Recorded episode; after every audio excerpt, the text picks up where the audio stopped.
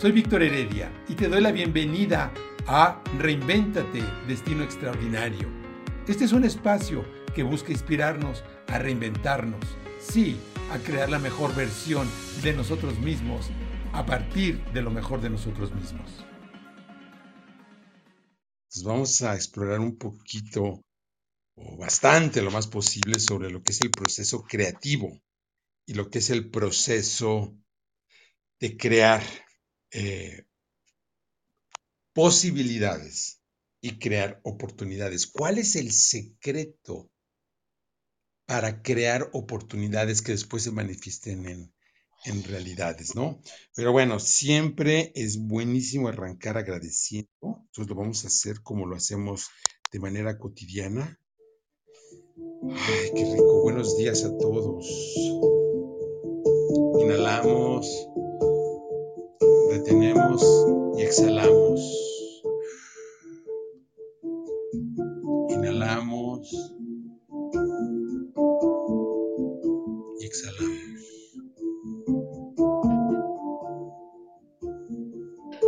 Para poder crear necesitamos estar ligeros. Cuando queremos crear algo con las manos necesitamos las manos libres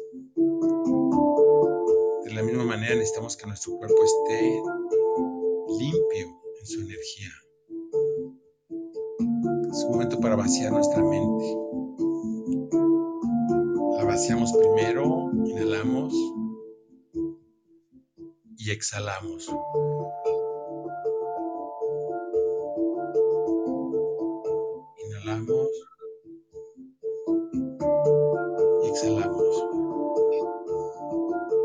Lo primero que hacemos es llenar nuestra conciencia, nuestro campo de energía con abundancia. Y la manera más fácil de llenarnos de abundancia es reconocer nuestras bendiciones, agradecer a la tierra que nos sostiene, agradecer al sol que nos ilumina, agradecer a los elementos que nos dan vida. Agradecemos a nuestro cuerpo, nos permite tener esta experiencia humana. Nuestra oportunidad más grande está ahorita, en el presente. Nuestra vida es nuestra gran oportunidad. Agradecemos por nuestra vida. Porque un día ya no estaremos aquí pero hoy sí lo estamos. es la gran oportunidad para sanar, perdonar, limpiar todo lo que tengamos que curar y a partir de un nuevo, de un nuevo yo, puedo crear mi mundo a mi manera. Inhalamos. Exhalamos.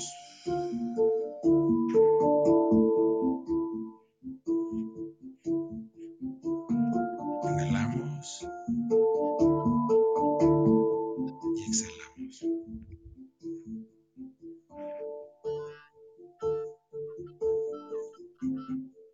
Y nos preparamos para una super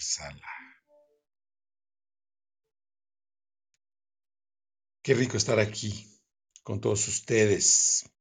Antes que nada, nos llenamos de energía. ¿Por qué? Porque sin energía estamos fritos, ¿no? Hemos dedicado semanas completas a explorar ese tema. A veces queremos gestionar el tiempo. El tiempo, pues sí, es una idea, pero realmente lo que podemos gestionar es nuestra vida, es lo que está bajo nuestro control. El tiempo es relativo, el tiempo depende de nuestra percepción de la realidad tenemos el tiempo, lo medimos, pues para darle una estructura y una referencia a la secuencia de lo que estamos viviendo, pero lo único que podemos realmente gestionar es tu vida, nuestra vida, mi vida. Y entonces, eh, de hecho, pensaba que esta sala le iba a poner tu gran oportunidad es tu vida. Estaba pensando, porque he estado contemplando mucho este tema de las oportunidades y déjame platicarles un poquito por qué. Porque estoy trabajando con algunas empresas que están en problemas, ¿no? Houston, tenemos problemas y entonces necesitamos hacer algo, ¿no? Eh, yo mismo en mis propios emprendimientos, pues estamos reinventando y encontrándole la cuadratura al círculo en un nuevo entorno. El entorno ha cambiado, las, las hipótesis de negocios que habíamos hecho hace algunos meses, pues han cambiado. Ayer estaba escuchando un artículo eh, relacionado con la situación laboral en México. Y pues resulta que hubo unos cambios en la, en la legislación laboral que ha provocado que más de dos millones y medio de personas se hayan quedado sin trabajo porque se legisló el tema del outsourcing. Y ahora resulta que con el tema de la economía y con todo lo que está pasando en el mundo, está pasando una cosa muy pues dramática. Lo que está pasando es que ahorita 12 millones y medio de personas están, están en riesgo laboral. Esto coincide mucho con lo que viene, bueno, en, algunos, esto es en, los países de México, ¿no? En los países latinoamericanos también la cosa un poquito cardíaca. En Estados Unidos hay un fenómeno que se llama The Great Resignation, que hay gente que ya le está poniendo y cambiando el nombre a The Great Aspiration. Estas personas están buscando, van a buscar una nueva alternativa, porque esto de la pandemia nos ha hecho conscientes de que podemos vivir de una manera completamente diferente. Y entonces eh, pues este tema de el reinventarnos se vuelve cada vez más crítica. Yo cada vez me, me convenzco más, ¿no? A mí mismo, bueno, a veces tienes que convencer a ti mismo de tus propias ideas, de que reinventarnos es, es realmente lo que aplica hoy en día. Porque si nosotros no creamos una versión mejorada no hacemos un upgrade, ¿no? Como en el sistema operativo, cuando tienes una computadora, todos los softwares, todos los, los sistemas operativos, todo, también el hardware, ¿no? Tenemos que el hardware, la parte física, tenemos que hacer una reinvención. Recordemos que podemos renovar nuestro cuerpo, las células de nuestro cuerpo se pueden renovar cada siete años, podemos renovar nuestro cuerpo. Y entonces, eh, hablando con algunas de estas empresas, pues eh, hay que identificar eh, nuevas oportunidades. Y entonces aquí la pregunta es, ¿las oportunidades están ahí o las oportunidades las creamos? Eso es lo que, me, lo que sería, me gustaría poner sobre la mesa y que lo exploráramos, ¿no? Si las creamos o no. Acuérdense que aquí eh, la idea no solo es tener opiniones, sino poder fundamentarlas. ¿No? Es unas cosas que hacía Steve Jobs, ¿no? Steve Jobs le preguntaban, oye, porque era, Steve Jobs era medio, ¿cómo decirlo?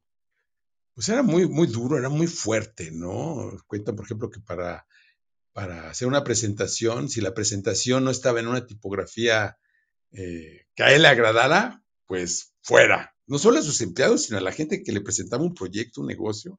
Entonces tenía gente que revisaba las presentaciones. No sé si recuerdan que Steve Jobs, ¿no? Este súper emprendedor que fundó Apple, solo hizo una materia en la universidad. ¿Se acuerdan cuál, fue la materia? Aquí hay algunos de los que ya han estado. ¿Se acuerdan la materia que, que, tomó Steve Jobs en la universidad? Solo tomó una. Caligrafía. Caligrafía, exactamente.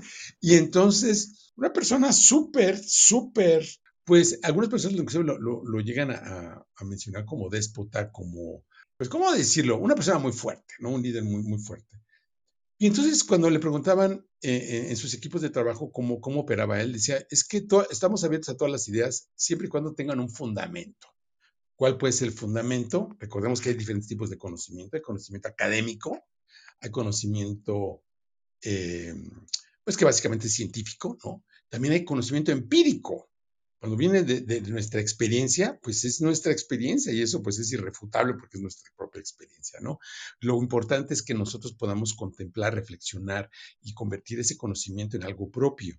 Y entonces pues aquí tenemos un espacio para poder compartir eh, y también tenemos un espacio para profundizar. El objetivo de esta sala es, la intención es empoderarnos, es reinventarnos. Para reinventarnos necesitamos empoderarnos, necesitamos conectarnos con lo mejor de nosotros mismos, porque si no, pues no, podemos crear una nueva versión, tenemos que expandir nuestra conciencia, tenemos que poder llenarnos de energía, ver el mundo con ojos nuevos. Eso implica desaprender, renovarnos y conectar con lo mejor de nosotros mismos. Lo que hemos estado explorando es que conforme nosotros expandimos nuestra conciencia, podemos empezar a ver nuevas posibilidades. Pero para poder ver posibilidades, ¿qué necesito? ¿quién me dice? ¿Qué se necesita para ver nuevas posibilidades? Cambiar nuestra perspectiva, ¿no? Sí. ¿Y qué necesito para cambiar mi perspectiva? Estar consciente. ¿Y qué necesito para estar consciente? Querer. ¡Querer! Claro, ¿quién fue? Elda. Elda, ¿cómo estás? Necesitamos una intención. Necesitamos una intención. Tenemos que estar conectados con un querer, con un deseo, con un propósito. Por eso, una de las primeras cosas que hacemos cuando entramos al programa de Reinventate el programa formal, Reinventate Destino Extraordinario, ¿qué es lo que hacemos? Conectar con nuestro propósito. Una persona que no tiene propósito está perdida. Y el propósito es una energía, no es una meta, no es un, no es un punto, no es algo que tenemos que alcanzar como tal, sino es una energía que nos mueve. El propósito es lo que nos mueve, el propósito es el acuerdo divino que hicimos antes de nacer, en el diseño humano, 88 días antes de que nacemos. Nosotros hacemos un acuerdo. Lo que Carolyn Mays, esta doctora intuitiva sensacional, ¿no? Que tiene unos, libros increíbles, ¿no? Tiene un libro que se llama Anatomía del Espíritu, ¿no? Anatomy of the Spirit. Increíble. Y habla del contrato, le llama el contrato sagrado. En diferentes tradiciones se habla de este acuerdo. O sea, nosotros no, no, no caemos aquí en el mundo por accidente. O sea, no es que dos personas, ¿no? Realizan un proceso co-creativo y reproductivo y nacemos. No, nuestra alma está transmigrando, nuestra alma está esperando tener una oportunidad de crecimiento. Nuestra alma quiere expandirse. Y entonces las almas están buscando oportunidades para encarnar. Y esto, eso se explica en muchas escrituras. En las escrituras del yoga se habla de este proceso. Rudolf Steiner también explica con detalle cómo el alma va avanzando. Rudolf Steiner fue un gran científico. Él fue el que tradujo muchos de los textos de Goethe. Goethe fue una persona que tiene una curiosidad increíble, que hizo una, eh, fue un gran poeta, un gran científico. Mucho de la teoría del color viene de Goethe, mucho de la clasificación también científica de la biología viene de, Goethe. Bueno, Rudolf Steiner, que fue el fundador de la, de la pedagogía Baldor, fue el creador, es el creador de la, de la agricultura biodinámica. Hoy en día está muy de moda la agricultura orgánica. Bueno, la agricultura biodinámica es el siguiente nivel. Y él lo que hizo fue convertir, porque él era psíquico, él podía ver el mundo espiritual. Por eso en la pedagogía Baldor es tremendamente poderosa y es que él podía ver el mundo espiritual y él podía ver cómo se desarrolla el proceso de encarnación del alma en el cuerpo, en el mundo.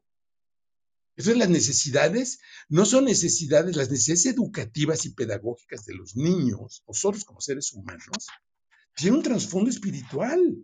Por eso ese conocimiento que es mucho más profundo, no es un conocimiento académico, porque a ver, ¿cuál es el tema con el conocimiento académico científico?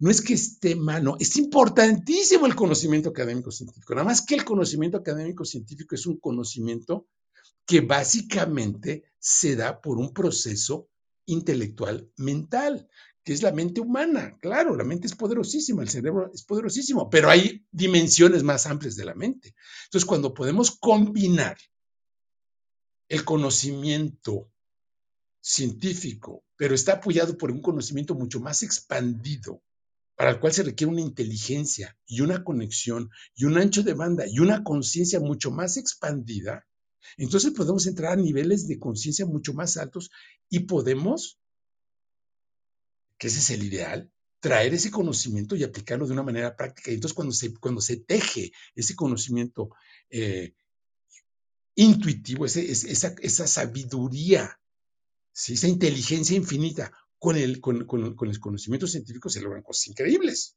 Entonces tenemos gente, por, lo menciono esto porque gente como Rudolf Steiner eran científicos, científicos, científicos, pero tenían ese poder de evidencia y tenían ese poder de estar en contacto con el mundo espiritual y dieron lugar, por ejemplo, a la, agricultura biodinámica. Vamos para que se den una idea del poder de la agricultura biodinámica. El, la agricultura biodinámica, yo tuve la oportunidad de entrar, yo me dedico al desarrollo organizacional. Bueno, Rudolf Steiner también habló de las organizaciones eh, como seres, como organismos vivos, las, las, las organizaciones, las empresas, las organizaciones humanas, las, instituciones como organismos vivos. Y entonces, eh, teníamos, eh, yo entré en un grupo con agricultores, entonces muy interesante, porque analizábamos cómo funcionaba la vida, pero esto era real. Ahí está en la zona de los viñedos, en la zona del norte de California, donde está Sonoma County, donde está Napa Valley, toda esta zona donde hay pues, unos vinos increíbles. Para que vean la importancia de este conocimiento, los viñedos que utilizan la agricultura biodinámica utilizan el 10% del agua que los viñedos tradicionales. Uno de los problemas más grandes que existe hoy en día es el problema del agua. Bueno, a través de la agricultura biodinámica, el consumo de agua se puede reducir al 10%. Es una cosa increíble. Entonces, esto lo pongo como un ejemplo de cuando el conocimiento profundo de las cosas se combina con el conocimiento científico, se puede lograr cosas increíbles.